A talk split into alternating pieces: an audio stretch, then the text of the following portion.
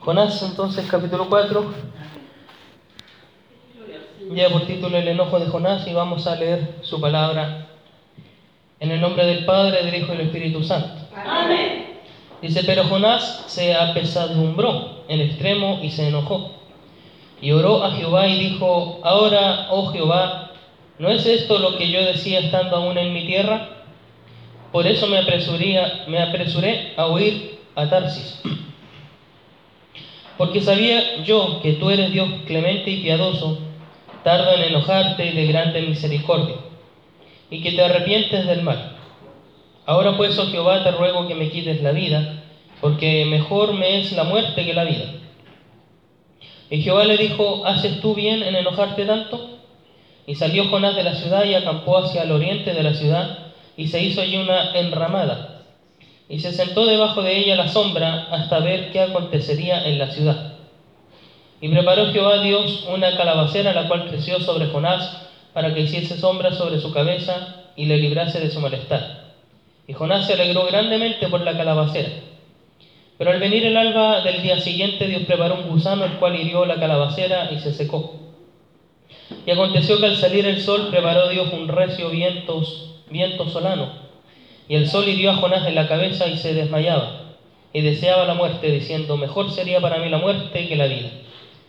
Entonces dijo Dios a Jonás, ¿tanto te enojas por la calabacera?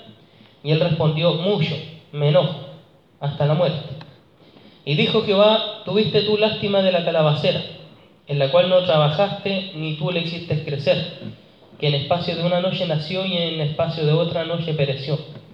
Y no tendré yo piedad de Nínive, aquella gran ciudad donde hay más de 120 mil personas que no saben discernir entre su mano derecha y su mano izquierda y muchos animales. Amén. Amén. Pueden tomar su asiento.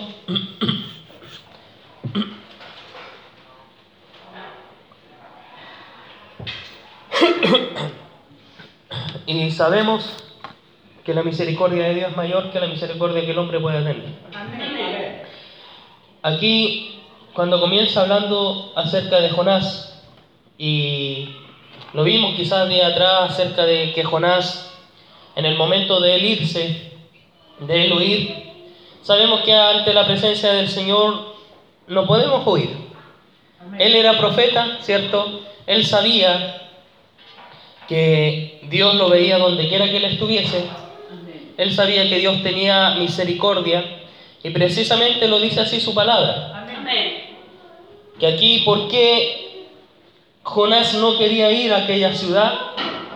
Porque aquí- en su respuesta dice, ¿no es esto lo que yo decía estando aún en mi tierra? Por eso me apresuré, me apresuré a, ir, a huir a Tarsis, dice, porque sabía yo que tú eres Dios clemente y piadoso. Dios sabía que le iba a dar misericordia a ese pueblo. Él sabía que en algún momento ese pueblo se iba a arrepentir, pero necesitaba de un hombre que fuera y le hablase, porque Dios precisamente a lo mejor podría bajar, ¿cierto?, del cielo a la tierra y hablarlo, pero sería fácil obedecer a Dios viendo su majestad, su gloria, viendo lo, omnipotente, omnipresente y toda la gloria de Dios. Eh, es fácil, por así decirlo, creer en Dios cuando a lo mejor vemos la gloria de Dios. Pero a veces es difícil cuando a lo mejor escuchamos un simple predicador que está predicando, ¿cierto? Y no, a lo mejor no es verdad, no es aquí, no es allá. Eh, y a veces dudamos, ¿cierto? Y Jonás sabía y conocía el poder de Dios y sabía que quizás el pueblo de Nínive, si se arrepentía, iba a alcanzar misericordia, porque Dios da la misericordia. Y hubiera sido lindo, ¿cierto?, ver a Jonás enseñándole a la gente de Nínive luego de que ellos se arrepintieron, pero no fue así. Lamentablemente no fue así. Jonás, por el contrario, se enojó. Si nosotros viéramos que la gente que se está aquí a lo mejor drogando o está en el alcohol se convirtiera al Señor y llegara acá, yo creo que nosotros nos alegraríamos, ¿cierto? Ese, ese es el verdadero sentir del verdadero cristiano, que se alegra de que alguien que a lo mejor está en las tinieblas pueda venir a Cristo y se arrepienta. Eh, nosotros por eso precisamente tratamos de, de- de que la palabra sea fidedigna, la palabra sea verdadera, de lo que se enseña aquí pueda ser algo que realmente la gente pueda aprender, pueda crecer y pueda, ¿cierto?, eh, ir en aumento y no en descenso, ¿cierto? Sino que podamos ir creciendo en gracia, en sabiduría, en el amor, en la comprensión, en la paciencia y en tantas cosas. Una de las cosas que más le pedí últimamente al Señor precisamente es eso, pa- paciencia, porque se necesita paciencia. No paciencia por cosas comunes, sino que paciencia en el esperar en el Señor. Porque a veces uno espera que la iglesia esté llena, uno espera, cierto, que la iglesia llegue harta gente, pero se necesita paciencia, se necesita amor, se necesita dedicación. Y que primeramente nosotros tengamos la palabra de Dios en nuestra vida para poder compartirla con aquella gente que ha de llegar, ¿cierto? Amén. Dice el capítulo 3, y lleva por título, dice que Nínive se arrepiente. Amén. Y vio Dios, dice el último versículo, el 10, dice lo que hicieron, que se convirtieron de su mal camino y se arrepintió del mal que había dicho que les haría y no lo hizo, ¿cierto? No, no llegó a ese mal. Quizás cuántas veces el Señor ha, ha querido quitarnos de esta tierra a nosotros, pero, eh, o como les decía yo en mi sueño, ¿cierto? Veía ratones. Quizás cuántos ratones, ¿cierto? Estaban ahí esperando a que usted y yo dejáramos de lado la oración, la, la lectura de la palabra. Cuántos ratones, y ese ratón, por eso le digo, demonios, están esperando que usted deje de orar por su hijo, por su hija, por su familia. ¿Para qué? Para que ellos entren y deshagan en nuestra familia. Amén. Gracias, Señor. Bendito eres, Señor. Y desde que empezamos a orar, mi hermano, yo sé que Dios, porque no sé si usted se acuerda del profeta Daniel, pero cuando la respuesta a él le llegó el día 21, cuando pasaron 21 días que él estuvo en oración, dice el ángel cuando se le acercó, le dijo, desde el primer momento en el cual tú doblaste tus rodillas, el Señor ya la había escuchado y la contestación estuvo en el instante. Y yo veo que la contestación aquí también está, ha estado en el instante, porque eh, vemos, ¿cierto? El día de ayer el culto estuvo maravilloso, el día de hoy también, porque cantamos con alegría al Señor, oramos con mayor fuerza. Y déjeme decirle que en realidad cuando alguien está aleonado, por así decirlo, ora con mayor fuerza. Así es. Cuando andamos como gatitos, maullamos, ¿no? ¿Es cierto? Y si nos juntamos entre puros gatos, lo único que hacemos es ronronear. Pero Dios quiere que nosotros nos juntemos, como se dice, con los leones. Días atrás no recuerdo dónde fue que escuché, no sé si fue en el Consejo de Pastores, el pastor, algo decía así como con respecto a las gallinas y las águilas, que dice que un hombre encontró una vez a una, un, un- una- un pajarito que no sabía de dónde era, lo encontró botado, y lo tenía ahí entre medio de todas las gallinas que él tenía, y los patos. Y dice que un día esta gallina, o sea, perdón, esta avecita, empezaba a ser igual que los patos, cuá, cuá, cuá, cuá. Y él dijo, a lo mejor es un pato. Después se empezó a juntar con las gallinas y empezó a hacer a- como hacen las gallinas, ¿cierto? Y un día dice que este pajarito quedó mirando, yo sé que son como fábulas, ¿cierto? Para que nosotros podamos entender. Y dice que un día quedó mirando al cielo y vio que había una, un águila majestuosa volando. Y, y usted sabe cuál es el, eh, como el grito que hace el águila, ¿cierto? Que es como una cosa así como tremenda. Y se escucha donde quiera que pueda estar. Y él se dio cuenta que un día ya dejó de imitar a las gallinas, dejó de imitar a los patos y trató de hacer el sonido que hacía el águila. Y le salió casi igual.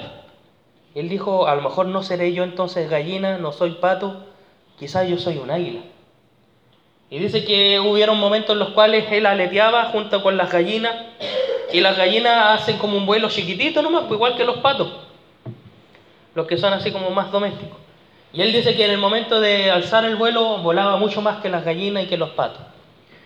Y esta fábula, por así decirlo, nos lleva a lo mismo.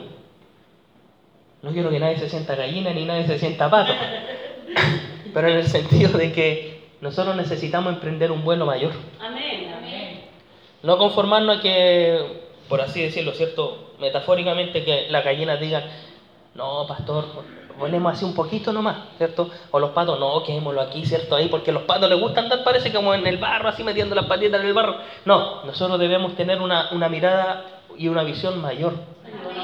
Ojalá de altura, ¿cierto? No, no de un tema de ego, sino que de altura, porque cuando uno ve de alto, puede ver todo así alrededor. Pero si estamos así como en el suelo, vemos solamente lo que está ahí en el suelo. Amén. Las granitos de arena, cositas, pero si nos vamos elevando un poquito más, vemos que hay un suelo, que hay un pasillo, que están las sillas, que está todo a nuestro alrededor. Tenemos que cambiar nuestra visión. Amén. Y lamentablemente Jonás cambió su visión, pero para mal. Yo no sé si... No, lo compartí en el Facebook, no lo he predicado. Pero, ¿sabe? Dice la palabra del Señor que Él descendió a Jope, para luego, ¿cierto?, Él ir a Tarsis. Pero su vida fue todo descenso. Él descendió a Jope, cuando estuvo en el barco, Él descendió a la parte baja. Cuando el pez lo tragó, ¿cierto? Obviamente ya no estaba sobre la barca, sino que estaba abajo en el mar. Incluso, dice la palabra del Señor, que lo llevó a las profundidades del mar, donde estaban los cimientos de los montes, donde ningún hombre ha llegado, ¿cierto? Amén. Hoy en día la tecnología, con toda la tecnología que hay, ningún hombre ni ninguna máquina ha llegado porque la presión hace que las máquinas se hagan pedazos, Amén. los submarinos, todas esas cosas. Y aún así, con todas esas cosas que Dios le hizo vivir a Jonás, él no se arrepintió. Quizás Dios le dio una segunda oportunidad de ir, pero lamentablemente él no tenía ese amor por las almas, como nosotros debiéramos de tenerlo, amén. Jonás fue rebelde, se enojó con el pueblo, se enojó con Dios, ¿cierto? Y era como un adulto actuando como un niño chico, ¿cierto? Pataleando por niñería. Amén. Amén. Y lamentablemente lo que dice aquí en el versículo 5, no sé si sigue la lectura conmigo, y dice, y salió Jonás de la ciudad y acampó hacia el oriente de la ciudad y se hizo allí una enramada y se sentó debajo de ella a la sombra hasta ver qué acontecería en la ciudad, como esperando a que, no, si tarde o temprano va a venir el juicio de Dios sobre esta ciudad y se va a destruir. Pero no fue así. Así. Qué lamentable por Jonás, ¿cierto? Porque a veces, bueno, se, se cuenta como la primera parte de Jonás, ¿no? Es cierto que él desobedeció, se fue, pero después cumplió. Pero a veces algunos creemos que cumplimos, pero lamentablemente a veces pasa eso, simplemente lo hacemos por cumplir, ¿cierto? Jonás hizo eso. Quiso así como quien diría cumplir con Dios, pero después se enojó con el pueblo.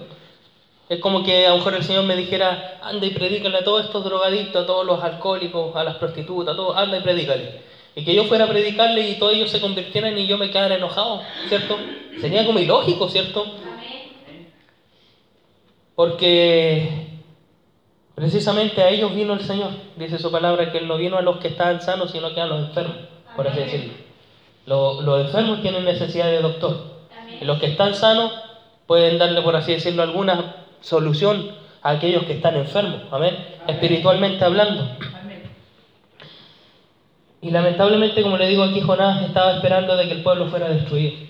Y ahí se nota que, como aquí tengo más o menos escrito, lamentablemente cierto Dios envió a un hombre. En este caso Dios envió un despertar bajo la predicación de un hombre que ni siquiera amaba a las almas de aquellos a quienes le predicó. Amén. En aquella nación, por así decirlo, pueblos, Nínive, hubo como un avivamiento, por así decirlo. Todos convertidos. Hasta los animales, dice su palabra, que hicieron ayuno. Todos, ¿cierto?, se arrepintieron de lo que habían hecho. Pero lamentablemente este hombre les predicó, pero sin amor.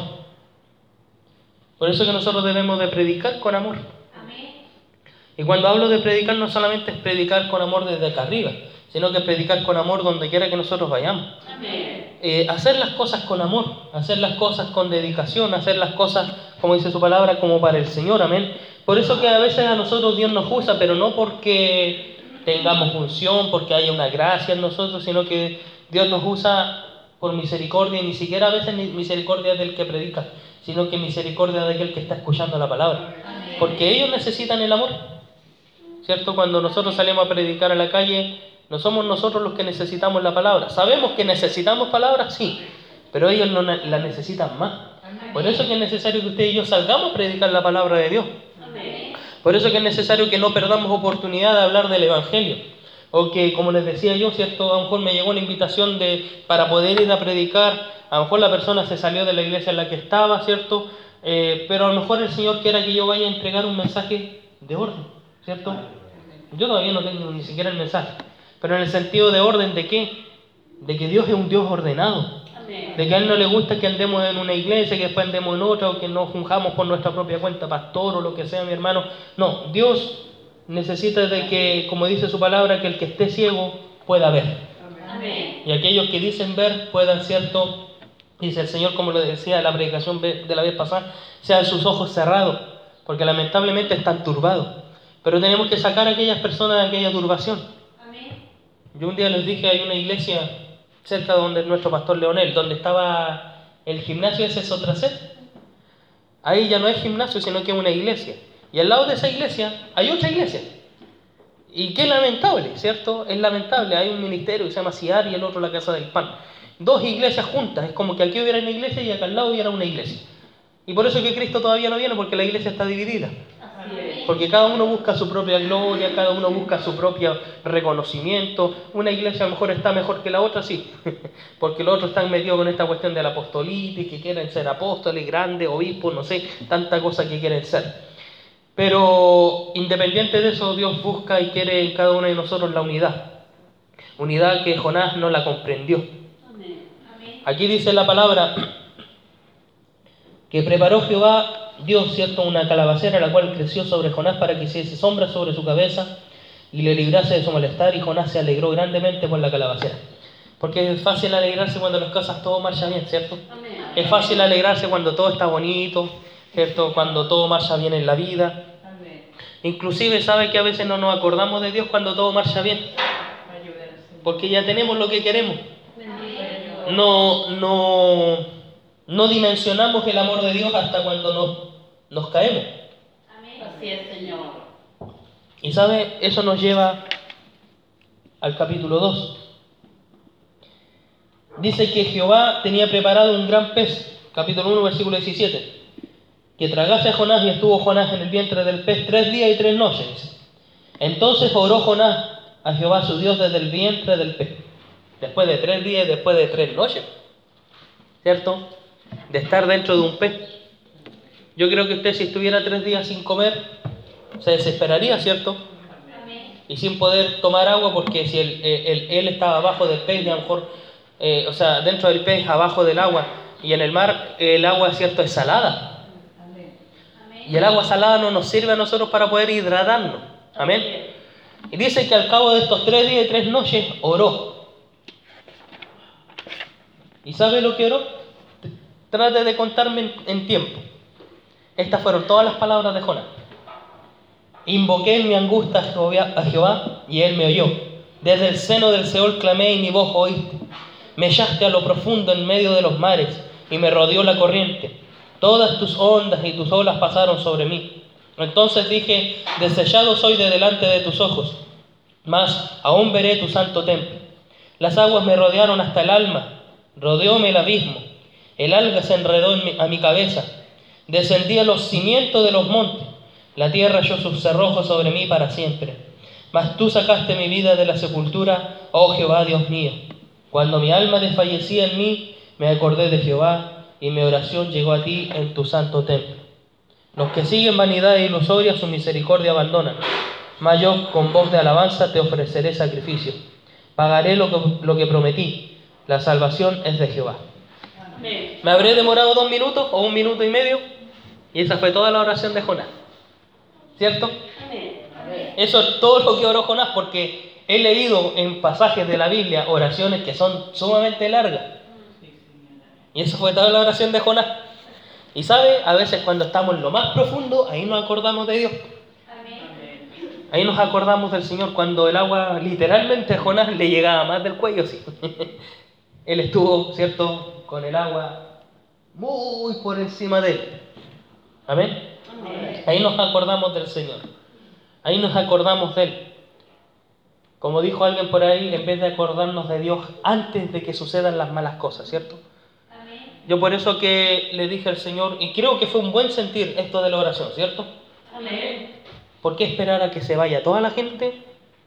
¿Cierto? Yo le decía al Señor, "Es- tendré que esperar a que se vayan todos, a que se vaya incluso mi familia, a que me quede aquí con mi esposa nomás y el hijo, para real, o sea, ahí recién arrodillarme con un corazón humillado delante de Él. Porque a veces ahí es cuando nosotros nos acordamos de Dios. Amén. Señor, me dejó la familia, me dejaron los hermanos, todos se fueron, estoy solo, ¿cierto? Y ahí a lo mejor el Señor, o sea, yo hubiera clamado con toda esa angustia, porque a veces nosotros necesitamos orarle al Señor con una angustia, mi hermano, de manera angustiosa, por así decirlo, pero esa oración que realmente pueda llegar de la- delante de la presencia de Dios. Porque a veces uno, como dice, no, no recuerdo quién escuché ahí en la televisión que dijo, yo veía venir, ah, el Rodrigo Salinas. Él dijo, yo veía venir que mi matrimonio iba a fracasar. Él sabía que a lo mejor en algún momento su matrimonio iba a fracasar. Pero si uno como cristiano ve que a lo mejor el matrimonio va a fracasar, ¿qué hacemos? ¿Nos divorciamos? ¿O realmente empezamos antes de que sucedan las cosas? Porque algunos, cuando están pasando la prueba de fuego, como se dice, ahí recién, Señor, por favor, ayúdame, que mi esposo no se vaya, ¿cierto? Que mi esposo no me deje, o viceversa, ¿cierto? Que mi esposa, Señor eterno, por favor, tenga misericordia, que no, que no lleguemos al divorcio. Ahí nos acordamos del Señor, ¿cierto? En el momento fuerte, en el momento difícil, cuando estamos eh, eh, en la tormenta. Los discípulos fueron a despertar a Jesús, ¿cierto? Cuando estaban ¿dónde? En medio de la tormenta. Amén. Estamos acá, ¿cierto? Amén. En medio de la tormenta. No podemos pedirle al Señor después. Bueno, a veces es demasiado tarde, ¿cierto? Pero ojalá nosotros, si vemos que a lo mejor cómo está nuestra vida, mirar hacia el futuro, por así decirlo, y en realidad, Señor, así como voy, voy a fracasar, ¿cierto? Amén. Porque uno se conoce, uno sabe. Amén. Señor, así como estoy con mis hijos, lamentablemente mi familia va a decaer. Así como estoy, cierto, a lo mejor llevando a mi esposa, Señor, lamentablemente mi esposa en algún momento me va a dejar. Y hay que, cierto, por así decirlo, pedirle con tiempo al Señor, decirle, Señor, ayúdame a yo cambiar, porque a veces uno dice, no, es que mi esposa aquí, allá. No, uno autoexamínese, ¿cierto? A lo mejor uno puede decir, ¿por qué mi hijo es aquí? ¿Por qué allá? ¿Por qué no me escucha? ¿Por qué es tan rebelde? Uno autoexamínese, ¿por qué es así? ¿Cierto? ¿Qué estoy haciendo con mi hijo? ¿Qué estoy haciendo con mi hija? ¿Qué estoy haciendo con mi mamá? ¿Qué estoy haciendo con mi papá? ¿Qué estoy haciendo en la familia? Uno autoexamínese primero. ¿Qué estoy dando yo? Así es. Amén. Amén. Porque como dije día atrás a una persona, es fácil cuando uno le ve, el, ¿cómo se dice? La pajita, ¿cierto? Usted sabe lo que es una pajita, es algo totalmente chiquitito. Por aquí andaba como un pedacito de, de maderita. Una pajita. ¿Y sabe lo que es una viga? Amén. Amén. Eso es una viga. Todo eso. Eso es una viga. El tremendo pedazo de madera en el ojo, ¿cierto? Porque es fácil, como se dice, ¿cierto?, ver una cosita chiquitita en otro, pero a veces nosotros, uno tiene que ponerse como, como quien diría en el espejo y mirarse. En realidad le dije guatón a ese otro y yo estoy harto gordito, ¿cierto? No debía haberle dicho gordito o guatón, ¿cierto? O sea, o sea, uno mirarse, ¿cierto? Porque a veces criticamos los defectos de otro y no nos damos cuenta de los propios defectos. A veces uno, ¿cierto? Eh, un día di el siguiente ejemplo que precisamente hay una foto en internet que circula. Que hay una mamá que está al lado de él, ¿cierto? Con, leyendo un libro. Los dos están leyendo un libro y hay una mamá que está con el celular y el hijo que está al lado con el celular y le dice, yo no puedo hacer que mi hijo lea un libro, ¿cómo lo haces? Y la mujer solamente guarda silencio, ¿cierto? Porque ¿qué es lo que hay que hacer? El ejemplo. Si yo quiero que mi hijo realmente sea un buen cristiano, yo tengo que ser un buen cristiano. Porque él no le puede venir a predicar un evangelista de otro lado que él tiene que ser un buen, eh, un buen cristiano si yo no le estoy dando un ejemplo. Amén. Un día un predicador precisamente se puso a predicar, todos le aplaudían. Y cuando bajó, ¿cierto? Se sentó al lado del hijo y el hijo le dijo, yo no te puedo aplaudir, porque tú lo que predicaste arriba no es lo que haces en la casa. Y qué tremendo, ¿cierto? Amén. A lo mejor un papá en los tiempos de antes hubiera mandado un puro palmetazo. Pero hoy día debiéramos en ocasiones también escuchar a los hijos, Amén. escucharlos. Amén. Y nosotros ser un buen ejemplo para ellos. Amén. Lamentablemente Jonás no fue un ejemplo. Nosotros no podemos decir, en realidad, ¿sabes qué? Rescato algo bueno de Jonás porque yo no rescato nada bueno de Jonás. Él obedeció, pero por, por la mala, ¿cierto? A lo mejor el Señor a mí me dijera, Pablo anda a predicar a la mitad de la emergencia. Y yo digo, no, no voy a ir para allá, mejor. Para mí es más fácil ir a predicar, como quien diría, a. Porque a lo mejor no va a faltar el que me bendiga con una empanadita, ¿cierto? Que a lo mejor alguien me bendiga con algo, ¿cierto? A lo mejor es fácil ir a predicar allá porque la gente a lo mejor es pescadora y se siente identificado con un mensaje de un pescador como Pedro, ¿cierto? Es fácil ir a predicar allá, pero donde, como dicen por ahí, las, las papas queman, cuesta, ¿cierto? Y a lo mejor yo me alejo. Y a lo mejor me las quiero dar de Jesús y me subo a una barca, ¿cierto? Y me pongo a predicar así como a toda la multitud. ¿Y qué pasa si a lo mejor el Señor hace que se levante un viento recio y la barca se hunda y yo me esté hundiendo? Tenemos que llegar al extremo para nosotros obedecerle al Señor. ¿cierto? Que Él nos ayude, ¿cierto? Amén. Tenemos que llegar a, a- a las cosas, porque ¿cuántas veces a lo mejor el papá o la mamá o nosotros nos dijo, no hagáis eso. No hagáis eso. A mí me pasó algo muy similar que a la hermana Débora, porque ella dice que una vez le pasó algo con la bicicleta. A mí un día mi mamá igual me dijo, anda porque estaba ahí donde mi abuelo. Y me dijo que fuera ahí donde ahora está mi tía Magali. Anda para allá. Y dije, ya voy a ir en bicicleta, pero ella me dijo, pero no, anda así rápido, no anda. Y dije, no, yo voy en bicicleta. Pesqué la bicicleta. Y, es un lapso totalmente corto, ¿cierto? Y llego allá y al bajarme me caigo y que tiene como unos dientecitos, ¿cierto? Y me raspillé aquí en la pierna y hasta el día de hoy tengo esa marca. Y a veces hay marcas que nos van a acompañar toda la vida, pero espiritualmente hablando, por amén. Porque las consecuencias espirituales son eternas. Amén. Bendito eres Dios. ¿Sabe? Yo todos los días pienso en, en mi familia. Todos los días pienso en mi hermano. Y como les dije un día, a mí se me estremece todo, todo el cuerpo cuando a veces me imagino a mi hermano quemándose. A veces la gente dice, no, es que a veces hay gente que fue llamada para perdición, sí, pero la palabra también me dice que yo puedo rescatar a alguien del mismo infierno. Amén. Y lo único que podemos hacer es esto, pues mi hermano, orar. Yo por eso le digo, eh, por ejemplo, los cultos el día miércoles vienen a las siete y media, aquí ya a las siete y cuarto los ponemos a orar, ¿cierto? Siete y cuarto, hasta un cuarto para, para poder esa media hora. Si a lo mejor alguien llega después, no importa, no se preocupe, pero oremos lo que alcancemos a orar, porque a veces en la casa no se da ese tiempo de poder orar por el hijo, por la hija, por la familia, ¿cierto? Y este es el tiempo, mi hermano. Este es el tiempo. Ojalá hiciéramos igual que las dos un día, ¿cierto? Un día miércoles, toda una hora de oración. Que creo que mañana, ¿cierto? O sea, el lunes, este lunes toca oración, ¿cierto? Amén. Que pueda hacer esa hora, pero una hora de oración. Una hora en la cual nadie a usted le moleste, ¿cierto? Amén. Que nadie le, le interrumpa, que usted si quiere llorar, llore. Si usted quiere orar acá arriba, ¿cierto? Quiero orar allá abajo, quiero orar allá atrás, ¿cierto? Mirando para allá, mirando para acá, como sea, no se preocupe. Tenga en cuenta que nadie la va a molestar. Amén. Además, yo me voy a quedar con el Benjita ahí adentro para que no llore. para que las dos estén, ¿cierto? Ahí. Eh, porque mi hermana, de verdad, nosotros necesitamos ese tiempo a solas con el Señor. A solas. Eh, es interesante porque este pueblo se arrepintió y tuvo misericordia del Señor. ¿Cuánto más no va a tener misericordia de nosotros que somos llamados hijos de Dios? Amén. Bendito sea el nombre de Dios. Amén. Amén. Dice que cuando vino el alba al día siguiente, Dios preparó un gusano, el cual hirió la calabacera y se secó. Y aconteció que al salir el sol preparó Dios un recio viento solano, y el sol hirió a Jonás en la cabeza y se desmayaba y deseaba la muerte, diciendo, mejor sería para mí la muerte que la vida. Amén. A veces van a haber momentos en los cuales el Señor haga crecer un arbolito, nos dé sombra, que estemos contentos, porque es rico ganarse abajo un árbol. Amén. Es rico ganarse abajo un árbol, o sobre todo si abajito hay pastito, poder estar ahí. Pero si no tenemos donde... Mi esposa sabe, a mí no me gusta andar, por ejemplo, a la playa, yo soy malo para ir a la playa.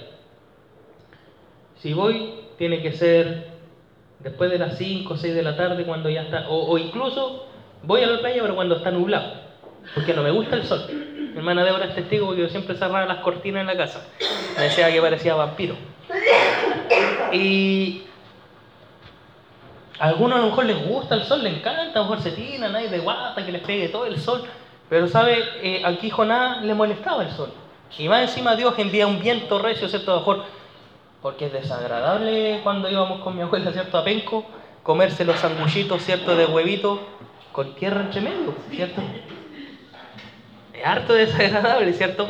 Quizás cómo le golpeaba la arena a Jonás y más encima le pegaba el sol y dice su palabra que más encima a veces se desmayaba porque el sol le pegaba tan fuerte que se desmayaba.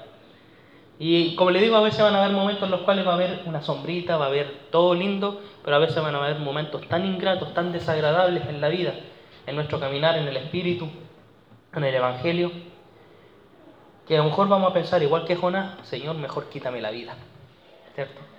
Espero que ninguno de nosotros haya pensado eso en algún momento, de querer quitarse la vida, ¿cierto? Porque ya estamos cansados de, de tantos problemas. Porque Dios por algo nos tiene aquí en, en la tierra. Amén. Yo tiempo atrás estaba leyendo un libro que se llama Una vida con propósito. Y usted y yo tenemos que comprender cuál es el propósito de Dios en nuestra vida. Amén. ¿Para qué estamos aquí en la tierra? Así es, Señor. ¿Para qué estoy aquí? Un día una persona dijo, el hombre está en la tierra. O sea, antes de morir un hombre debiera plantar un árbol, tener hijos y escribir un libro. Como tres cosas que a lo mejor un hombre podría hacer aquí en la tierra y como de dejar un legado, ¿cierto? Porque al escribir un libro, el libro va a permanecer, ¿cierto? Siguen sacando copias y perduran por los años. Los hijos, ¿cierto? Después ellos van teniendo otros hijos y, y- y las generaciones van creciendo. Y el árbol, si usted lo planta, hay árboles que duran cientos de años, ¿cierto? Siempre y cuando no se corte. Pero ¿qué sacamos con dejar un legado material si el legado espiritual estamos fallando? Amén. ¿Qué sacamos a lo mejor nosotros con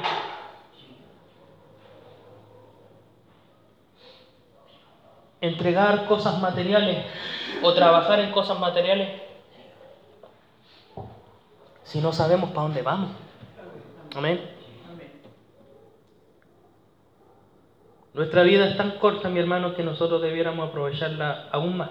Pero no de esa, como dice la gente, no, yo vivo la vida, ¿cierto? Y voy a disfrutarla y quizás cuando sea viejo me acerca el Evangelio. Uno nunca sabe hasta cuándo va a vivir. Amén. Amén. Nunca sabe. Así es. Y como le digo, a veces van a haber momentos maravillosos, lindos.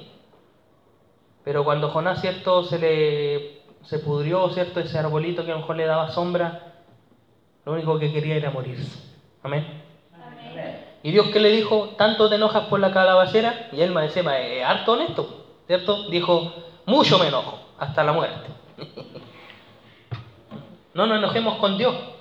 Dios sabe por qué nos permite pasar las cosas que nos- nosotros pasamos. Amén. A veces pasamos cosas porque precisamente Dios quiere probarnos, mi hermano.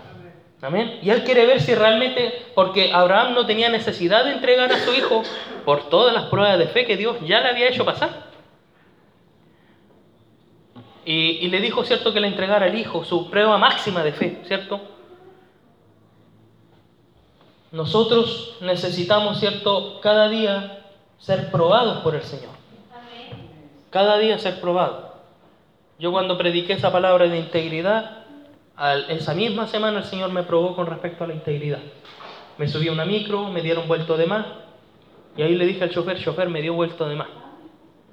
A lo mejor usted se imagina que ese chofer hubiera venido aquí al culto el día que yo prediqué de integridad, y a lo mejor yo me subo a la micro y él intencionalmente me da vuelto de más para saber si realmente yo iba a cumplir con la palabra que yo había predicado. ¿Se imagina usted eso? Así es, Señor.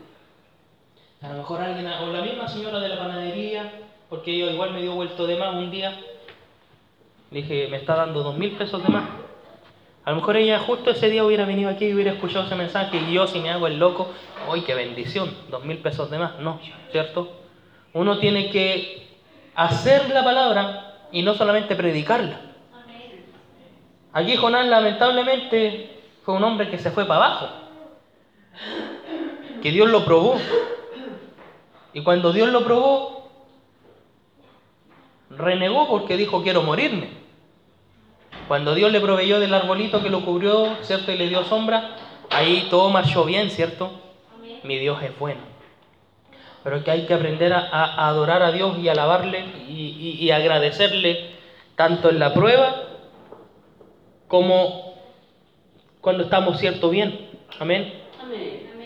Un día inclusive Dios a mí me, me hablaba por medio de su palabra y hablaba a mi corazón. Que Él nunca va a probar a alguien en el tema monetario, porque sabe que a lo mejor si lo prueba en lo monetario, le va a fallar. ¿Cierto? Porque la gente reniega contra Dios.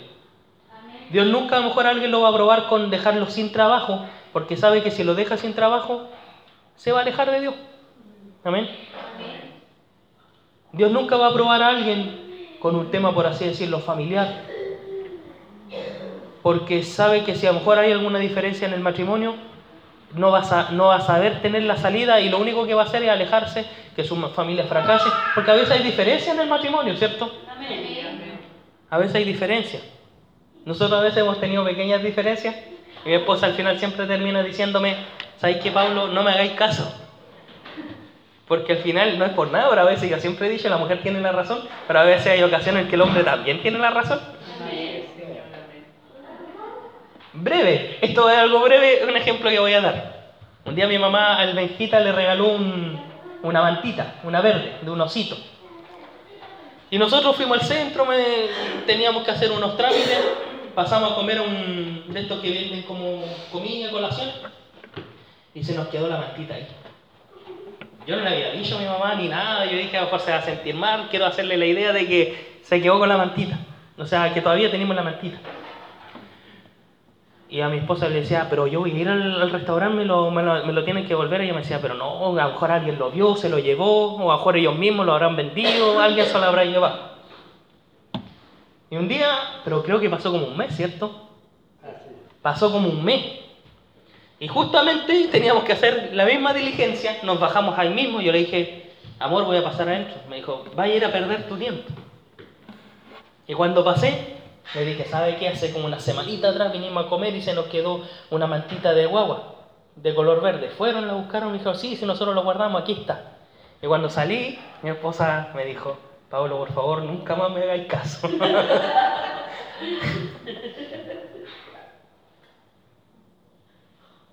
y es verdad, ¿cierto? A veces Dios nos permite inclusive pasar por estas cosas, esta diferencia entre matrimonio, a lo mejor yo hubiera dicho, ya, Señor, que se quede ahí. Yo a lo mejor en el momento en el cual yo quise venir, a lo mejor hubiera sido un momento para nosotros discutir, pero ¿para qué vaya a ir? Vaya a perder tiempo, vaya a perder plata, que el pasaje, que aquí, que allá. Dios dio la oportunidad de que en otro momento fuéramos los dos, ¿cierto? Y se recuperaron, ¿cierto? Amén. Y a veces, ¿sabe? Hay, hay discusiones en el matrimonio que pasan por puras tonteras nomás. ¿Por qué? Porque a veces somos orgullosos y no queremos dar nuestro brazo a torcer. Amén. No, ¿qué me va a ganar este viejo a mí? ¿Cierto? Si yo tengo la razón, a lo mejor el viejo dirá, ¿cierto? No, ¿qué me va a ganar? A mí ella, no, si yo soy el hombre, ¿cierto? Y tengo que darme a respetar. Pero, ¿sabe? A veces es necesario que uno dé el brazo a torcer.